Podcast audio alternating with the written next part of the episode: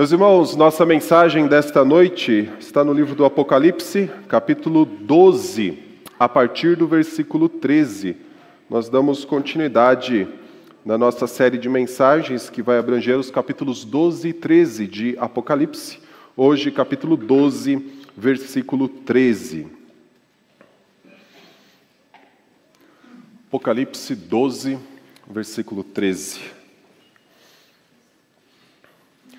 Um dos temas principais da Bíblia, se não o tema principal, é o da inimizade entre descendências. Nós encontramos Deus estabelecendo uma inimizade lá em Gênesis capítulo 3, versículo 15, entre Satanás, a serpente que adentrou o jardim do Éden, e a descendência da mulher, logo no início então das Escrituras. E esta inimizade permanece ao longo de toda a história. Hoje ela ainda está em curso e ela só chegará ao fim quando todos os inimigos de Cristo forem colocados completamente debaixo dos seus pés. Quando eu intitulei essa série O Reino Inimigo, a premissa básica desta série é justamente a inimizade. Existe uma inimizade entre reinos, entre o reino de Deus que foi o tema da primeira série desse ano, e o reino de Satanás, ou reino inimigo, onde Satanás é o principal representante no momento em que ele usurpou, então, o reino do homem no momento da queda. Quando a gente olha para esta inimizade, ela parece então mover a história, ou mover os acontecimentos da história. Nós vimos nos primeiros seis versículos do capítulo 12 que Satanás, ao todo tempo, e ele é retratado como o dragão aqui em Apocalipse 12, está diante da mulher, representante do povo de Deus, a fim de devorar então o filho dela quando nascesse. Ou seja, que o descendente da mulher não viesse à luz, ou pelo menos fosse morto assim que nascesse. Então, a inimizade é um dos principais temas da Bíblia, é um dos principais temas de Apocalipse, se não o tema principal. E aqui nós vemos mais uma vez ela em ação, ou pelo menos a presença dessa inimizade sendo retratada em um texto bíblico, especialmente no versículo 17, quando diz que o dragão então passa a atacar a descendência da mulher, ou se volta para os descendentes da mulher porque essa é a primeira vez e a única vez que o tema descendentes da mulher aparece em Apocalipse. Então eu convido você a acompanhar a leitura a partir do versículo 13. Quando o dragão viu que tinha sido atirado para a terra, perseguiu a mulher que tinha dado à luz o filho homem, mas foram dadas à mulher as duas asas da grande águia, para que voasse para o deserto, para o seu lugar, aí onde é sustentada durante um tempo tempos e metade de um tempo, fora do alcance da serpente. Então a serpente lançou da boca água como um rio atrás da mulher, a fim de fazer com que ela fosse arrastada pelas águas. A terra, porém, socorreu a mulher, abriu a sua boca e engoliu o rio que o dragão tinha lançado de sua boca. O dragão ficou irado com a mulher e foi travar guerra com o restante da descendência dela ou seja, os que guardam os mandamentos de Deus e têm o testemunho de Jesus. E o dragão se pôs em pé sobre a areia do mar. Vamos orar? Grande Deus, nós somos gratos pela tua palavra. É ela que nutre, ó Pai, a nossa alma, para que estejamos fortes, ó Pai, para as batalhas que estão diante de nós. Mais uma vez nós a abrimos diante dos nossos olhos, pedindo, ó Pai, que o Senhor traga à nossa mente o alimento que é necessário para que estejamos fortalecidos, para que estejamos preparados para cada desafio que viermos a enfrentar. Que a tua palavra domine cada pensamento nosso e molde então cada ato para que, ó Deus, vivamos como testemunhas de Cristo em um mundo que está rebelde contra Ele. A nossa oração é no nome santo de Jesus. Amém. Meus irmãos, nas duas mensagens anteriores, nós olhamos para esse contraste, ou pelo menos essa inimizade entre dois reinos. E uma das coisas que eu quis destacar bastante, principalmente nas aplicações das últimas duas mensagens, é que nós devemos estar preparados para a perseguição. Essa é uma das coisas que o livro de Apocalipse parece mais preparar os seus leitores, é para que eles estejam prontos para viver tempos de hostilidade Tempos em que então a sua mensagem não será aceita e muitas vezes nem mesmo a sua presença será aceita no meio do mundo. Só que é algo que tem que vir à nossa mente, uma vez que nós precisamos estar preparados para este momento em que então todo mundo pode estar em algum momento hostil contra nós, é como nós nos preparamos para este momento. Uma das preocupações que João tinha com respeito aos seus leitores é justamente incentivá-los a estarem preparados para os momentos então que estariam debaixo de grande perseguição e até mesmo com a sua vida em jogo por causa de sua fé. Em vários momentos do livro, João parece mostrar que as hostilidades poderiam se intensificar até o ponto dos cristãos que testemunhavam a respeito de Cristo estarem então com as suas vidas ameaçadas, serem levados a julgamentos e então ali condenados à morte por causa de sua fé. E uma das coisas que João sempre parece ah, levar os seus leitores a pensar é que eles são testemunhas de Cristo. E uma vez que eles são testemunhas de Cristo, a melhor forma de se preparar para o tempo de perseguição é estar consciente da perseguição, mas também estar consciente do, da preservação que Deus traz para o seu povo. Uma das coisas que a gente olha para esse texto, e eu acho que é o ensinamento principal, é porque nós somos testemunhas de Cristo. Nós seremos perseguidos por Satanás, mas seremos protegidos por Deus porque nós somos testemunhas de Cristo. O dragão, então, no tempo que lhe resta, tentará nos destruir, mas nós seremos protegidos por Deus.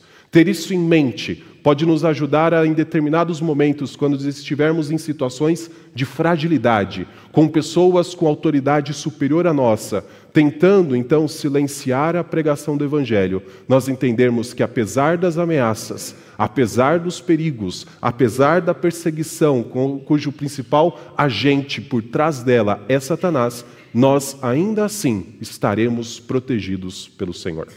Quando a gente olha para esse texto, no primeiro versículo, nós encontramos o dragão passando a perseguir a mulher. O versículo 13 nos mostra que o dragão passa a perseguir a mulher. Quando o dragão viu que tinha sido atirado para a terra, perseguiu a mulher que tinha dado à luz o filho homem.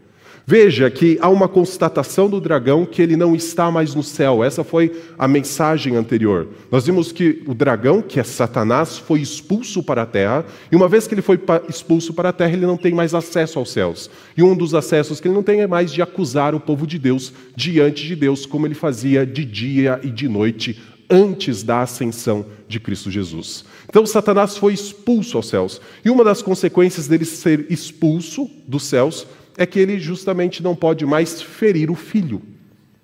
Veja o versículo 5, volte para o versículo 5 deste capítulo 12. Você vai encontrar o seguinte: Ela deu à luz um filho homem que há de governar todas as nações com cetro de ferro, e o filho da mulher foi arrebatado para junto de Deus e do seu trono. Então, tem um determinado momento, o versículo 4 fala que o dragão estava pronto para devorar o filho quando ele nascesse, mas então o filho é arrebatado para junto de Deus e do seu trono.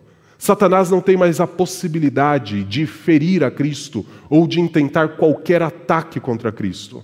Uma vez que Cristo ascendeu aos céus, se assentou à direita de Deus e estabeleceu seu domínio sobre céus e terra, primeira coisa que ele faz é expulsar o dragão dos céus.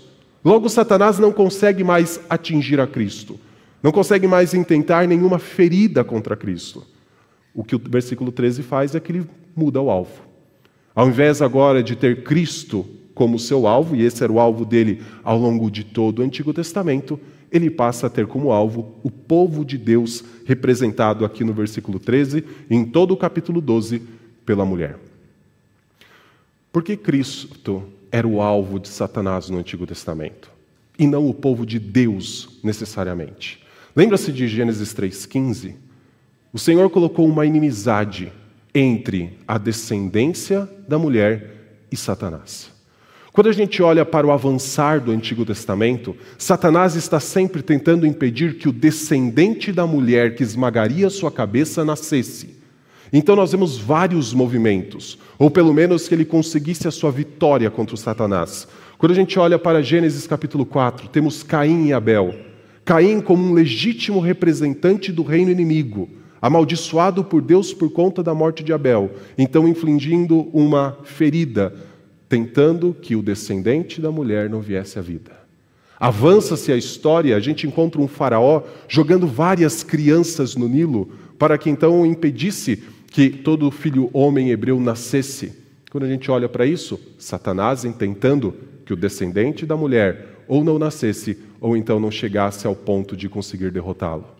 Avança-se a história, temos histórias no livro dos reis, como por exemplo de Atalia mandando matar toda a descendência de Davi. E se ela conseguisse matar toda a descendência de Davi, as profecias com respeito ao Messias não se cumpririam? Sempre o alvo de Satanás no Antigo Testamento era então o descendente. É por isso que o versículo 4 diz: O dragão se põe diante da mulher para devorar o filho. O alvo poderia ser a mulher, mas o grande centro, o grande alvo de Satanás sempre foi o filho. Só que uma vez que o filho foi assunto aos céus, venceu Satanás numa cruz, como Hebreus capítulo 2 fala, que ali Satanás, que tem o poder da morte, foi destruído. Satanás é expulso dos céus. Ao ser expulso dos céus, o seu alvo muda. E ele passa então a perseguir a mulher. E quando a gente olha para a perseguição que Satanás inflige à mulher, tem uma outra razão. Não é apenas porque ele não tem mais acesso ao seu primeiro alvo, que é Cristo, mas porque pouco tempo lhe resta. Foi assim que nós terminamos o sermão da semana passada. Versículo 12 fala: Por isso alegrem-se, ó céus, e vocês que neles habitam. Ai da terra e do mar, pois o diabo desceu até vocês cheio de fúria, sabendo que pouco tempo lhe resta. Não há mais possibilidade alguma de Satanás intentar qualquer ataque direto contra Cristo. Cristo já triunfou, Cristo já estabeleceu seu reino sobre céus e terra, Cristo já reina com toda autoridade sobre céus e terra. O que Satanás faz? Se volta contra a mulher. E se volta contra a mulher, então contra o povo de Deus, representado pela mulher, sabendo que pouco tempo lhe resta. Então, a perseguição que a igreja deve esperar e se preparar para ela, uma vez que a mulher passa a ser perseguida depois da ascensão de Cristo, é uma perseguição que tende a se intensificar.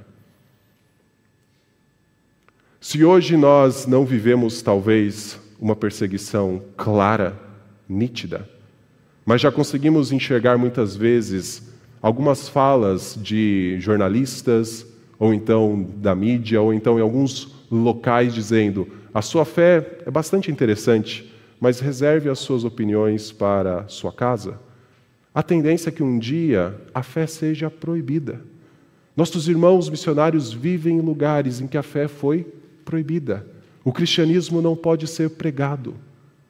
A tendência, uma vez que Satanás se voltou agora para perseguir a mulher, e pouco tempo falta para ele, até que ele que foi expulso dos céus também seja completamente ah, expulso dessa terra, é ele intensificar os seus atos, é ele intensificar então o seu ataque.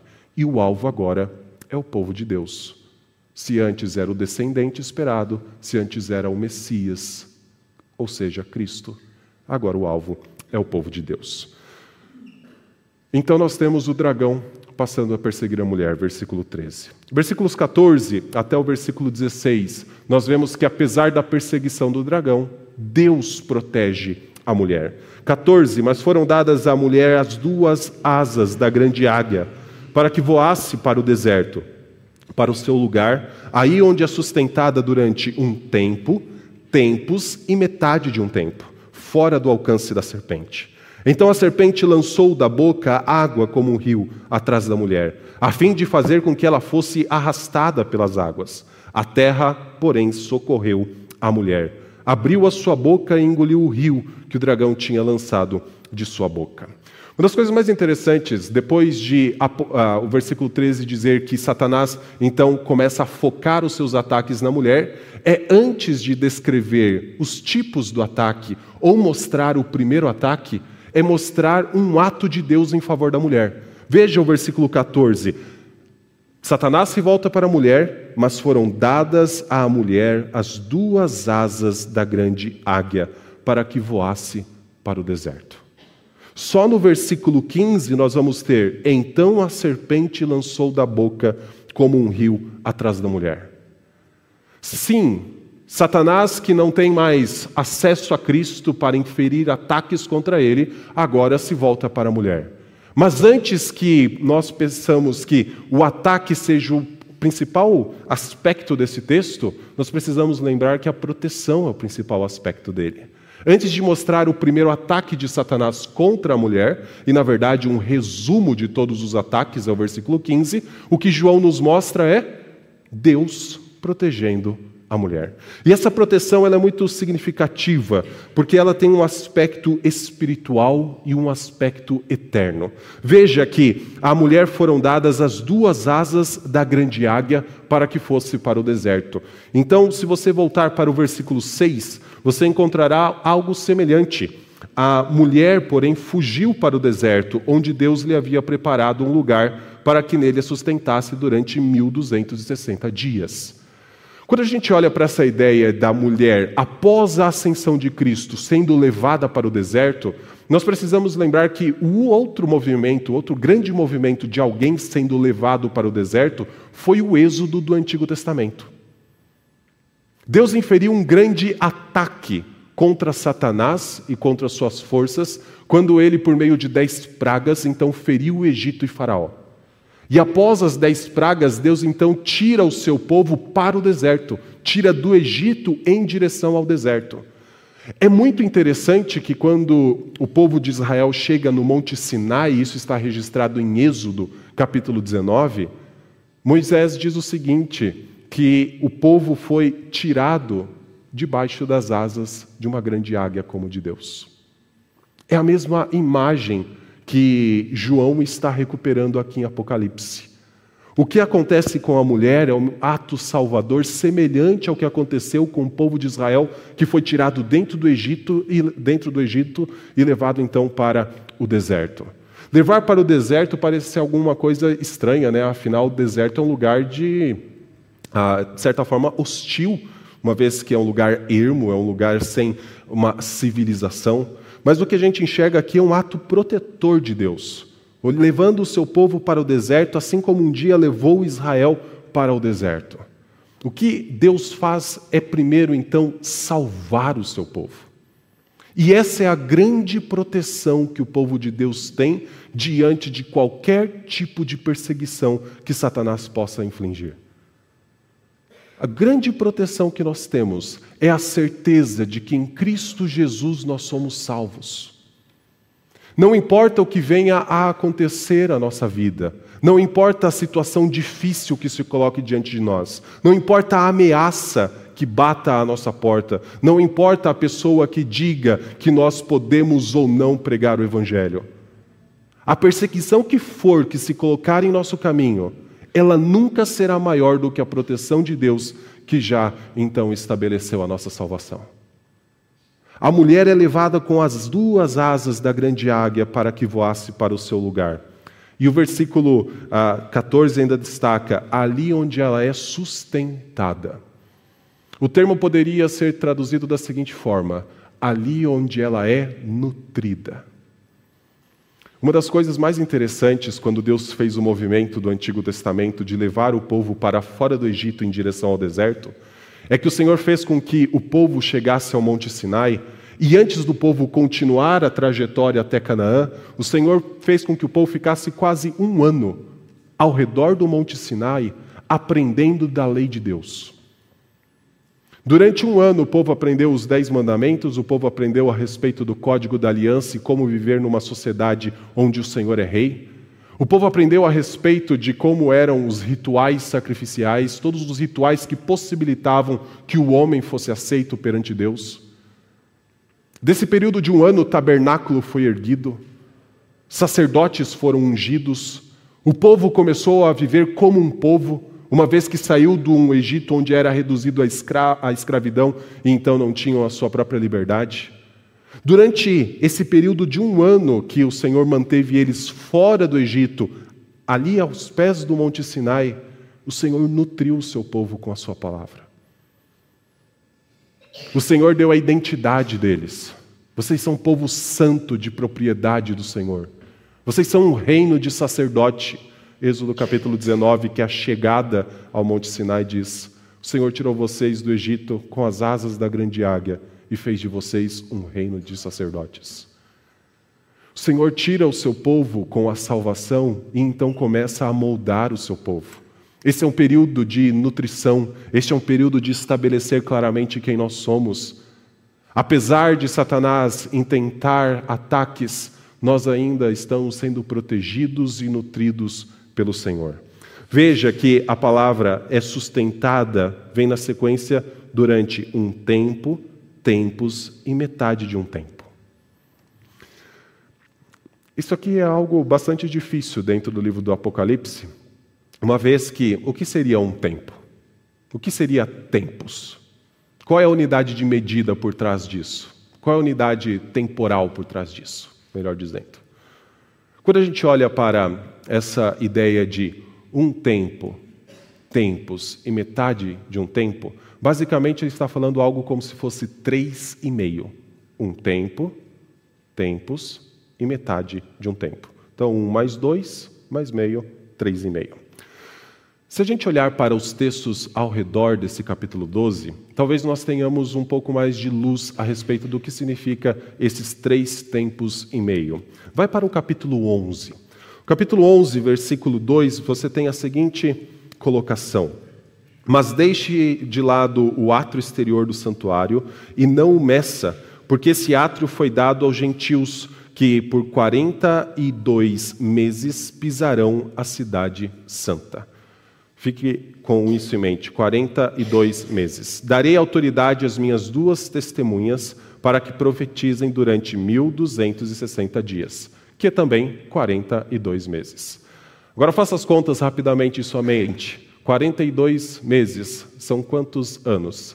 Três anos e meio. 12 meses cada ano, 3 vezes 12, 36, mais 6, 42, 3 anos e meio. Vá para o capítulo 13. Capítulo 13, nós temos o seguinte no versículo 5: Foi-lhe dada a, a besta que emerge do mar, tema da nossa próxima mensagem, uma boca que proferia arrogâncias e blasfêmias, e foi-lhe dada a autoridade para agir durante 42 meses. Três e meio. Então, quando nós olhamos, agora voltando para o capítulo 12, versículo 14, quando a gente olha para esse movimento de Deus levar a mulher para o deserto, onde ela é nutrida, sustentada durante três tempos e meio, é os mesmos tempos que aparecem no capítulo 13 e no capítulo 11. É a mesma coisa. E o que esses tempos, ou que esse período de tempo indica? No capítulo 11, as duas testemunhas de Deus podem então testemunhar podem então proclamar o Evangelho. É o tempo de proclamação do Evangelho que a igreja faz.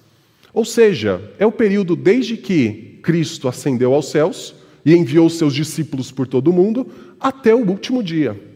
Quando a gente olha para o capítulo 13, é também o período em que a besta que emerge do mar pode atuar. E esta é um aliado do dragão, é um aliado de Satanás, como nós vamos ver em outro momento. Então, o mesmo período em que a igreja pode testemunhar, é o mesmo período em que Satanás pode perseguir a igreja e pode intentar males contra a igreja. Deus provê uma proteção para que a igreja, durante toda a sua existência aqui na terra, possa proclamar o evangelho de forma clara e de forma sem empecilhos, não necessariamente porque não enfrentará oposição, mas porque a sua segurança está garantida com a grande obra de salvação de Cristo Jesus. Veja que o final do versículo 14 diz: fora do alcance da serpente. Ué, mas Satanás não se voltou contra a mulher? O alvo do dragão, o alvo da serpente, não é a mulher? Ele não passa a perseguir a igreja, os filhos de Deus? Como então Deus coloca a mulher fora do alcance da serpente? Não significa que Satanás não consiga inferir nenhum dano à nossa vida. Satanás consegue perseguir, Satanás consegue muitas vezes arrastar crentes para tribunais, como nossos missionários já enfrentaram muito nessa vida. Mas existe algo que a serpente, Satanás, nunca mais vai conseguir, que é o tema da nossa sema, do sermão da semana passada. Nunca vai conseguir, então, inferir acusação contra os eleitos de Deus. Não existe absolutamente mais nada que nos remova das mãos de Deus, nada que possa nos separar do amor de Deus. Veja, ainda existe perseguição. É um tempo em que a igreja está sendo nutrida, é um tempo em que a igreja está sendo sustentada, é um período em que a igreja pode proclamar o evangelho, mas é um período de perseguição. Mas essa perseguição não vai causar dano eterno à igreja. Sim, pode causar danos físicos. Pode até mesmo levar pessoas a perder sua vida por conta do evangelho. Mas não existe dano algum que possa ser feito contra a vida eterna que temos em Cristo Jesus. Absolutamente nada pode nos separar do amor de Deus. Então veja, antes de falar do ataque, João destaca a proteção. João destaca a grande obra de salvação que Deus fez em favor do seu povo. E então ele destaca que nesta proteção, né, então, em paralelo a essa proteção, nós temos o ataque da serpente. Versículo 15: Então a serpente lançou da boca água como um rio atrás da mulher, a fim de fazer com que ela fosse arrastada pelas águas. A terra, porém, socorreu a mulher, abriu a sua boca e engoliu o rio que o dragão tinha lançado de sua boca. Bastante interessante que nesses versículos finais o uh, João intercala tanto o termo dragão quanto o termo serpente. Isso tem um objetivo: lembrar que lá atrás, Satanás, então, na forma de serpente, tentou Adão, tentou Eva, para, tentou Eva para que eles caíssem, para que eles pecassem contra o Senhor. E aqui a gente pode então começar a ter uma ideia do que seria este rio que sai da boca, essa água que sai como um rio da boca da serpente atrás da mulher. Quando a gente olha para o livro de Apocalipse, várias vezes algumas armas, como um rio, né, essa ideia de uma arma para atacar a mulher, aparecem saindo da boca de alguns personagens.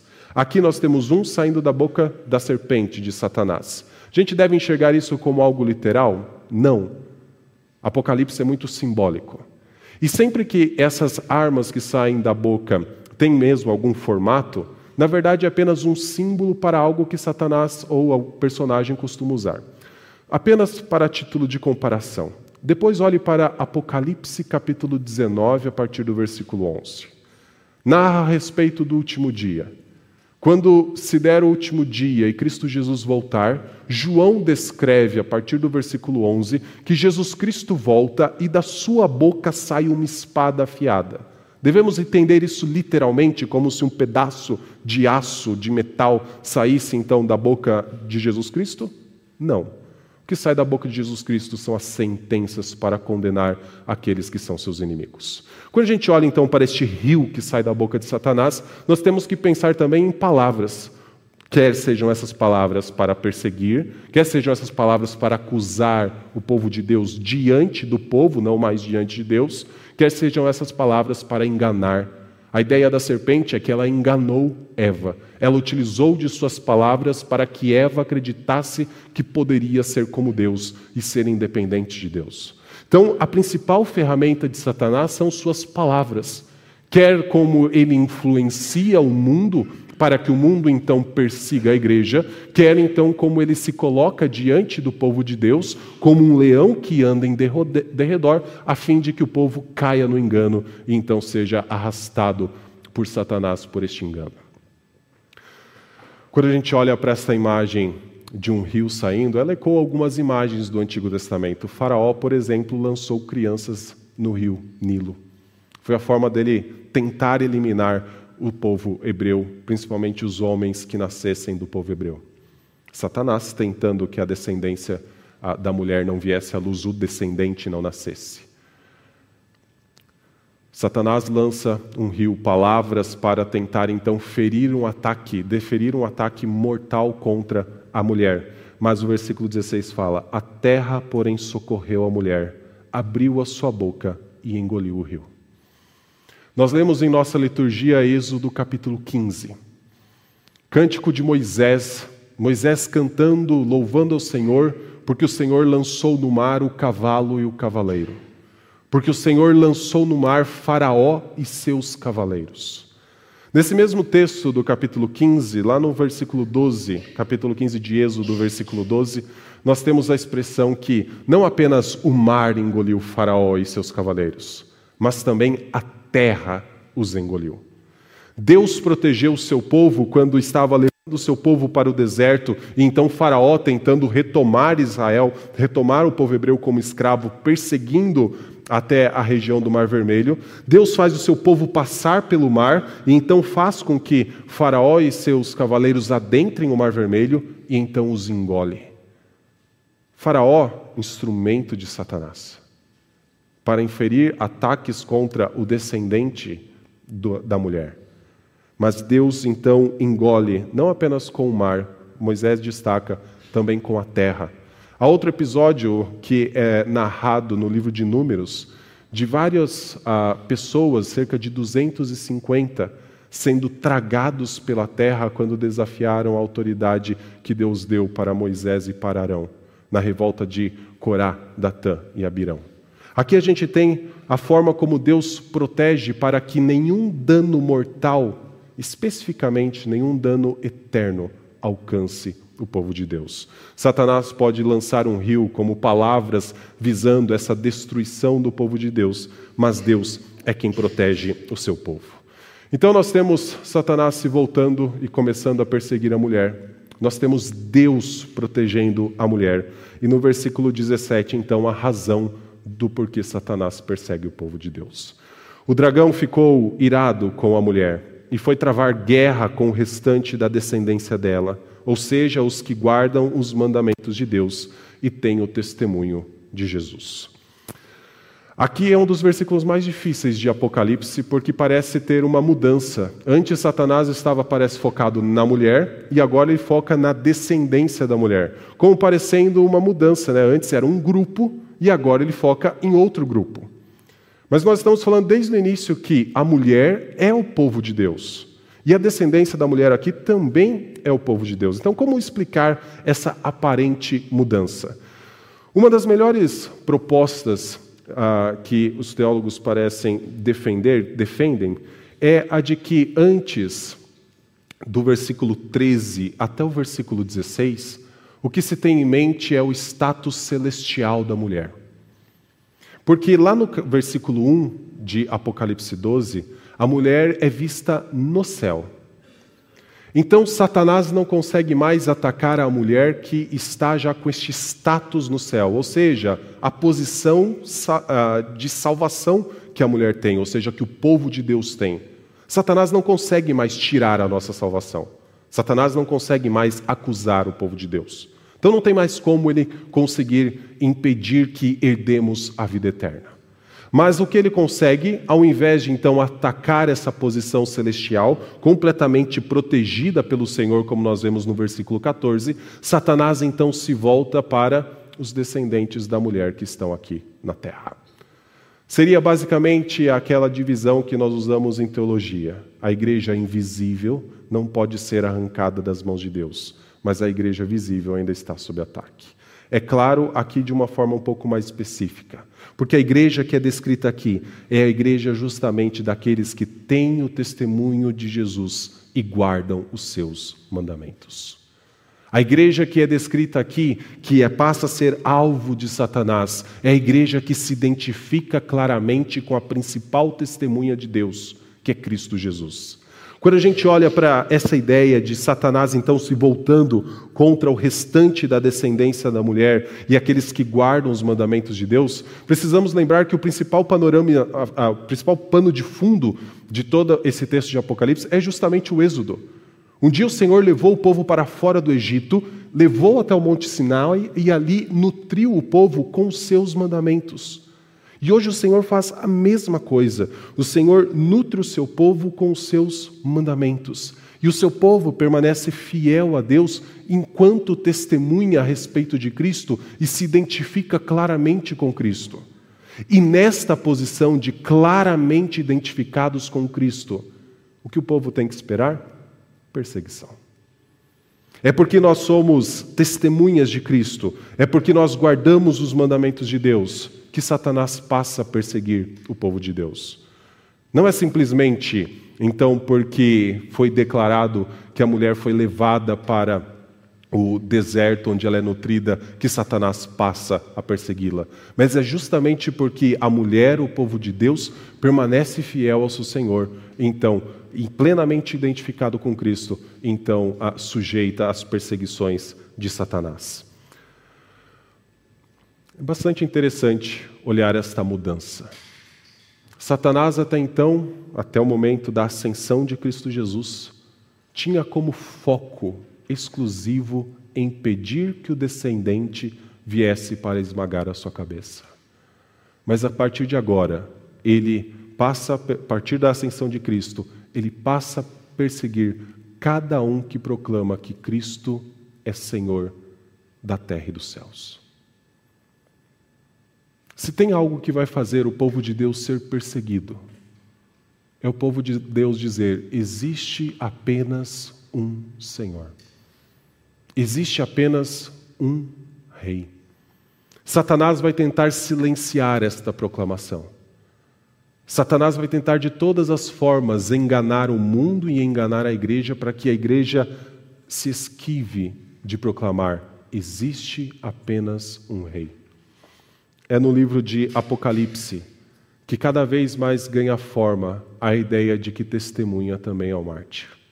Todos os outros livros do Novo Testamento, a ideia de testemunha parece apenas daquele que declara num tribunal a respeito daquilo que crê ou da, a respeito daquilo que viu. Quando a gente olha para o livro de Apocalipse, nós enxergamos algo além. Nós enxergamos que testemunha às vezes é aquele que está testemunhando a respeito daquilo que viu e creu, mas também disposto a dar a sua vida por isso. Satanás intentará grande perseguição contra o povo de Deus. Quais são as aplicações que nós podemos tirar deste texto? A primeira delas é que Satanás perseguirá o povo de Deus, mas nós precisamos saber que Deus nos protege. Acho que esse é o grande ensinamento do texto e a principal aplicação para nós. Haverá vários momentos em que talvez eu e você estaremos diante de pessoas que nos acusam por causa de nossa fé, ou que tentarão então impedir que desempenhemos o nosso trabalho, até mesmo colocarão nosso trabalho em risco por meio de demissões. Ou, e nós esperamos que isso não aconteça agora, mas demore, talvez nos colocando diante de tribunais por causa de nossa fé. Quando isso acontecer, tenha em mente, você já está protegido por Deus. Quando numa sala de aula o professor disser: a sua fé não tem voz aqui, aquilo que você crê é um mito e não tem um papel aqui. E talvez até por conta daquilo que você defende, perseguir você, implicando numa reprovação. Saiba que você é protegido por Deus. As coisas dessa vida podem ser tomadas, as coisas dessa vida podem ser tiradas. Coisas que às vezes são muito preciosas para nós podem ser levadas para longe de nós por conta de nossa fé. Mas saiba que a vida eterna nunca poderá ser arrancada de nós. Essa vida foi comprada com sangue. Essa vida foi comprada por um valor que é eterno. Não existe arma alguma, não existe força alguma que Satanás possa mover contra o povo de Deus, que é capaz de nos retirar da mão de nosso Senhor. Nós já somos protegidos. E a melhor forma de um dia enfrentar uma perseguição é saber que nossa principal proteção já está garantida. E o Senhor protege o seu povo também de várias formas. O Senhor é aquele que, apesar de ainda a igreja estar sob os ataques de Satanás, o Senhor é aquele que transformou sete em três e meio.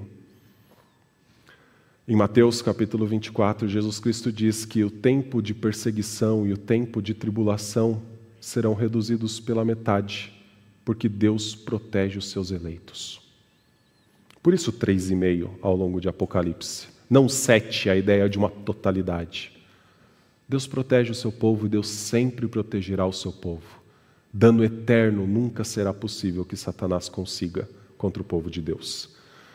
Segundo lugar, nós precisamos nos nutrir para enfrentar a perseguição. Se nós estamos protegidos, nós precisamos nos nutrir.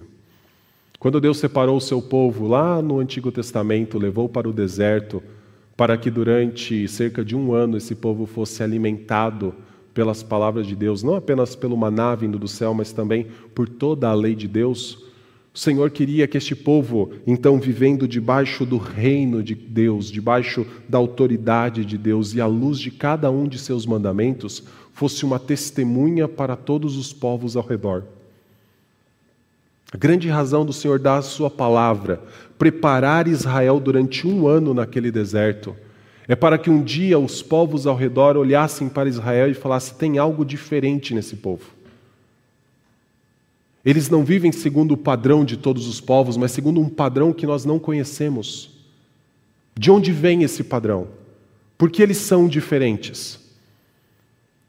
E então, quando eles se aproximassem de Israel, tomassem conhecimento de que a diferença na vida deles era justamente o relacionamento com Deus. Nós já vivemos algo muito maior do que Israel viveu. Nós já fomos separados como se fôssemos no símbolo levados para o deserto, mas Paulo fala que nós somos levados para o reino do Filho do amor de Deus, tirado de um reino das trevas. Como nós podemos nos preparar para tempos de perseguição? Como nós podemos nos preparar para testemunhar em tempos de perseguição? A resposta está diante dos seus olhos.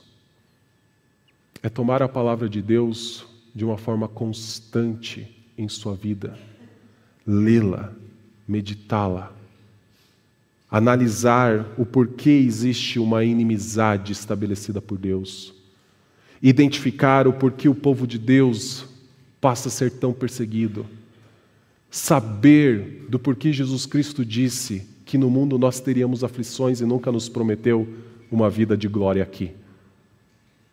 Saber do porquê nós podemos passar por hostilidades.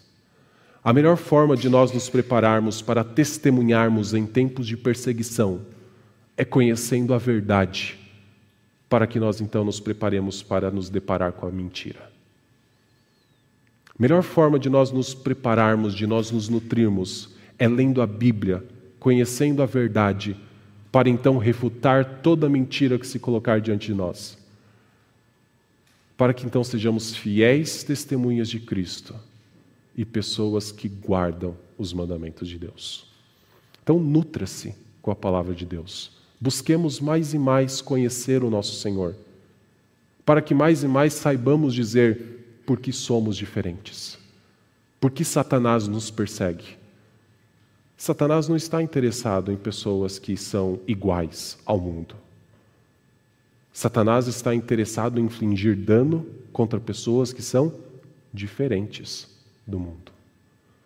E o que nos torna diferentes do mundo é a obra que Deus começou em nós, que Ele está operando em nós e que Ele vai concluir. Essa obra foi começada pela Sua palavra, essa obra é mantida pela Sua palavra e um dia será consumada pelas palavras que saírem da boca de Cristo, dizendo: servo bom e fiel, entra no descanso do seu Senhor. Ou então dizendo: nunca conheci vocês, afastem-se de mim. Como nós vamos nos preparar para tempos de perseguição? Algo que precisa ficar em nossa mente é que nós vamos ser perseguidos. Mas, acima de tudo, que nós já estamos protegidos. Que Deus nutra essa consciência em nossa vida, para que estejamos preparados e não sejamos pegos de surpresa se um dia a perseguição se intensificar em nossa vida. Vamos orar? Santo Deus, a tua palavra é boa demais, ó Pai. Tua palavra nos alimenta. A tua palavra nos dá força quando não há mais. A sua palavra, a sua palavra, ó Pai, nos nutre quando nossa vida parece esgotada. A tua palavra, Pai, é a razão pela qual, ó Pai, nós sabemos que herdaremos a vida eterna e que não há ameaça alguma que pode nos privar de tamanha bênção. Ó Deus, dá-nos maior ânimo de nos apropriarmos daquilo que o Senhor deixou para nós, daquilo que o Senhor deixou para o consolo da sua igreja, contra as tentações do mundo, contra a malícia de Satanás e contra também, ó Pai, as inclinações de nossa carne. Ó Deus, dá-nos ânimo de buscarmos a tua palavra dia após dia, para que com isso, ó Pai, sejamos testemunhas fiéis, preparadas para responder a todo aquele que pedir qual é a razão da nossa esperança.